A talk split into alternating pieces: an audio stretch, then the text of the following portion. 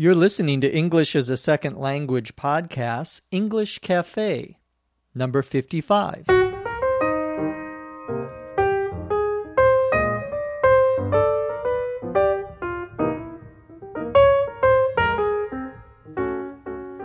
This is English Cafe, episode 55. I'm your host, Dr. Jeff McQuillan, coming to you from the Center for Educational Development in beautiful Los Angeles, California. On this cafe, we're going to talk about genealogy or the study of your family tree and why that's so popular in the United States. We're also going to talk about one of the most popular, well known comedians and actors in the U.S., a man by the name of Bill Cosby.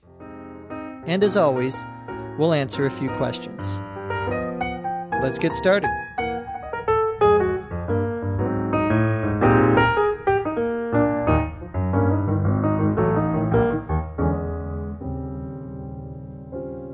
If you haven't visited our website recently, go to eslpod.com. You'll find some new things on our website. You will also find information about the learning guide for this podcast episode. That is a 8 to 10 page guide that includes all of the vocabulary and definitions of the words we talk about on each podcast. It also includes additional definitions, culture notes, and a complete transcript of this podcast. Today's topic is genealogy. Genealogy, G E N E A L O G Y, is the study of your family and where your family came from. More importantly, who your relatives are. We use that word relatives to mean anyone who is connected to you because of either blood or marriage. A blood relative just like the blood that is in your body. A blood relative is someone who is related to you, is one of your relatives, because you have a a common father or a common mother or you have the same grandfather or maybe the same great great grandfather that would be someone who is a blood relative. Someone who's a relative by marriage would mean that they are considered your relative because they married someone who is your blood relative. The study of genealogy, what we usually call your family tree, has become very popular in the United States. It started to become popular, I think, especially in the 1970s. And one of the reasons is because of television. There was a very famous and very popular television movie. It was what we would probably call a mini series. Mini, M I N I S E R I E S. That's when you have a television show that is on more than one night. It's more than one episode, but it's not a complete season. It doesn't last for 20 or 30 weeks.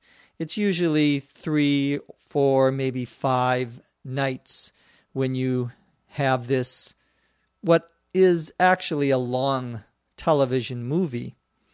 Well, this miniseries in the 1970s that got people interested in genealogy was called Roots.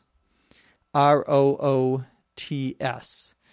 And Roots is a book, originally was a book by an author named Alex Haley. And it was made into a miniseries. They made it into a movie. And it's the story of a man who is trying to find his relatives, what we would call his ancestors. An ancestor, A N C E S T O R, is someone who was born before you, sometimes many years before you, but is one of your relatives. This is the story of an African American who we would use the verb traces his family tree. To trace, T R A C E, means to research, to investigate your family tree, to find out who your ancestors were, who your relatives were. Well, this was the story of, began as the story of an African slave, someone who was brought over to the United States in the 19th century to work as a slave. It follows that person's story and it is a was a very popular very popular television show very good television show showed the history in part of slavery in the United States especially in the south of the United States it got other people interested in finding out where their relatives, their ancestors came from. The United States, of course, is a country of immigrants for the most part. Most people here come from another country. One of the things that it, it I think, produces in Americans is it makes them want to know where they came from, or at least some Americans they want to feel a sense of history. They want to know what their history is. And I suppose it's a little like someone who is adopted, someone who is brought into a family and made part of the family. You always wonder where your parents went, where your original parents are. And that's a little bit about what Americans think. They many of them want to know and have a connection with the home country or the country where their ancestors came from, their relatives came from. There are many Americans who identify themselves not just as Americans, but as what we would call hyphenated Americans a hyphen, H Y P H E N, is that little line that you put in the middle of a word when you're connecting two words and making them one word. We many times use a hyphen in English. Hyphenated comes from the word hyphen, and it refers to a word that has a hyphen in it. We say it is hyphenated. A hyphenated American is an American who identifies himself or herself using the country where their ancestors came from. So, in my case, for example, I would be an Irish American because my ancestors came from Ireland. Someone else may be a Chinese American because their ancestors came from China. You could be a Mexican American, a Canadian American, a Pakistani American. Any country outside of the United States could be the first part of your hyphenated identity. Well, this is, as I say, popular among many Americans to identify themselves, and so they want to know where their their roots are. The word roots is the same word we use for a plant or a tree, and it describes what is below the ground, what is down into the into the earth, into the dirt. Those are called the roots that go into the ground, into the earth. My father was very interested in genealogy beginning in the 1970s, and so we spent a lot of time as a family when we were traveling across the United States on vacation, going to places to find out more about our relatives, our ancestors. We spent a lot of time on our vacations in a cemetery or in cemeteries. Cemetery, C E M E T E R Y, is a place where you put bodies after they die. I remember when I was nine or ten years old, we would be on vacation in the summertime. My father was a teacher, so he had vacation in the summer. And we would go to different cemeteries and look at the tombstones. A tomb, T O M B, is the place where you put the body in the ground in a cemetery, and a tombstone is the piece of rock or stone, it could be wood, that has the name of the person, usually the year they were born and the year that they died. So we would go to these cemeteries and look at the tombstones looking for McQuillans or people who we thought were related to us. So even now, many years later, when I go on vacation, I always go to the cemetery to see if I can find any of my ancestors. When you are tracing your family tree, you usually look for what are called vital records. Vital, V I T A L, records, has to do with the records of your life, and these are usually the birth records, the death records, and the marriage records. The birth records are called birth certificates. A birth certificate is a piece of paper that says where you were born, what hospital, or what place you were born. We use that same word certificate when we talk about marriage when you get married, you get a marriage certificate. This is something that the government keeps a record of. And very similar to marriage is death. I mean, you get a death certificate when you die. So you're born, you get married, and then right after you get married, you die.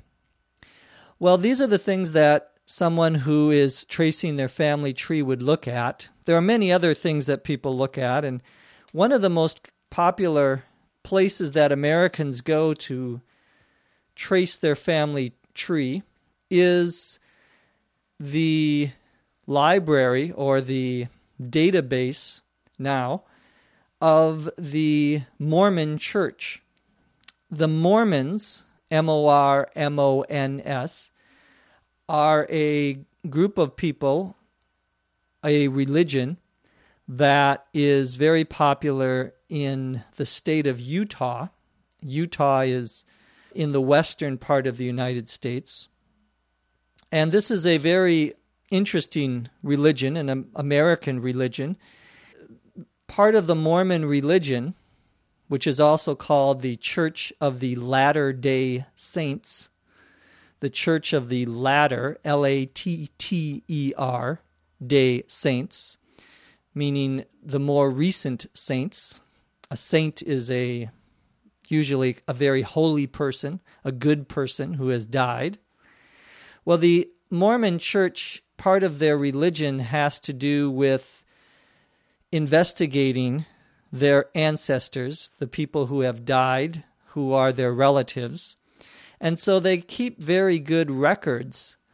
These are records not just of people who are Mormons, but anyone who might be related to a Mormon. So it is possible to use their database or their library to research, especially if you are an American, to research your family tree. We'll talk now about a very famous American comedian. His name is Bill Cosby. C O S B Y is his last name. Bill Cosby. Bill Cosby is a comedian. He started his career, we would say. He we he started his life, uh, his work life, his career in entertainment as a comedian.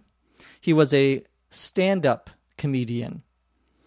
A stand-up S T A N D hyphen U P comedian is someone who goes to small clubs, comedy clubs. They're like bars that you have a comedian who is telling jokes. The verb we use is to tell a joke. And they stand up in front of people and they tell jokes. And many of the most famous comedians and actors who are in comedies in the United States started as stand up comedians. They are sort of like musicians, where they go and play in front of very small groups of people at clubs and bars, and they get more popular and they go to bigger clubs and bigger bars and so forth.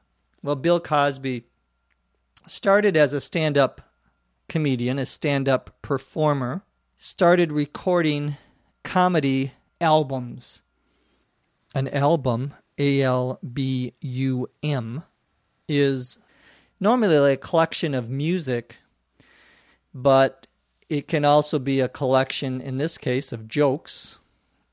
Albums used to be something that we would call records, and now everything is on compact discs, on CDs. He started as a comedian making albums. I remember when I was only six or seven years old, my older brothers and sisters, this is back in the early 1970s, they would have these albums by Bill Cosby and they would listen to him.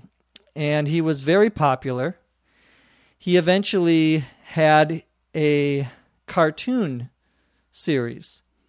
A cartoon, C A R T O O N, is a television show or a movie where you are looking at drawings, pictures, not actual human beings, such as Mickey Mouse or Donald Duck.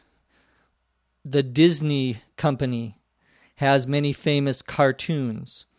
Well, Bill Cosby had his own cartoon series, his own cartoon show.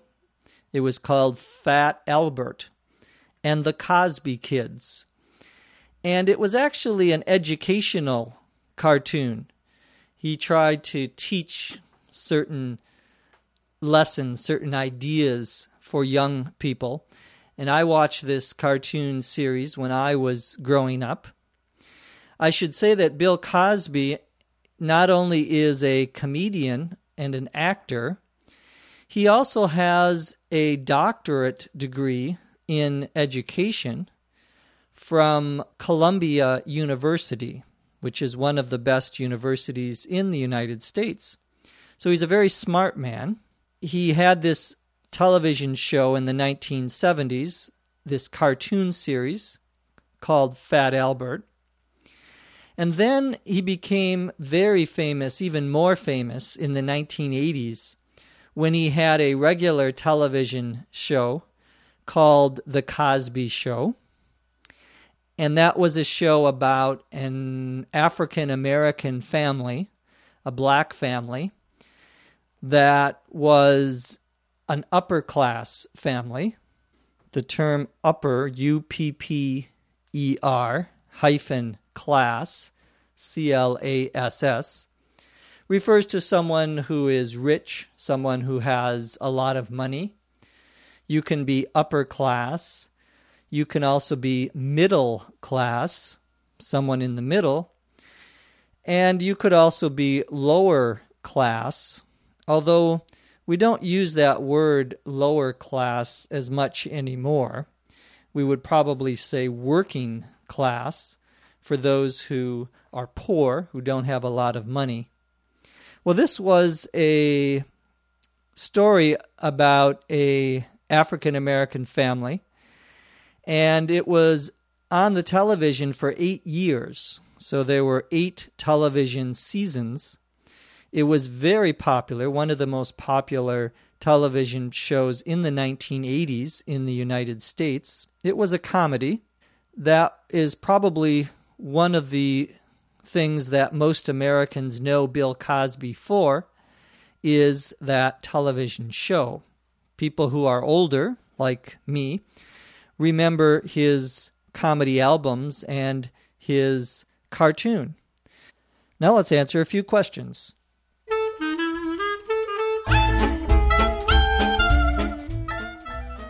Our first question comes from Luan, L U A N, from Vietnam. Luan wants to know the meaning of the expression to get down on your knees. Your knees, K N E E S, are in the middle of your leg, they connect the two parts of your leg. To get down on your knees is the same as to kneel K N E E L, which means that you put your knees on the ground. And this expression, to get down on your knees, means to ask someone for a favor, to beg them for a favor. To beg, B E G, means to ask someone and to hope that they will say yes. So you get down on your knees when you are asking someone for a big favor. Of course, you don't normally physically get down on your knees. The expression is, however, to show that you really are asking this person to help you for a favor. There's another expression that means something different to get down on one knee. To get down on one knee means to only put one of your knees on the ground. And that expression is related to a man asking a woman to marry him. To get down on one knee then means to to ask a woman if she will marry you, usually a man to a woman. That of course is the beginning of the end. Well, this is the end of our podcast. I want to thank you for listening. From Los Angeles, California, I'm Jeff McQuillan. We'll see you next time on ESL Podcast. ESL Podcast English Cafe is written and produced by Dr. Jeff McQuillan. This podcast is copyright 2006 by the Center for Educational Development.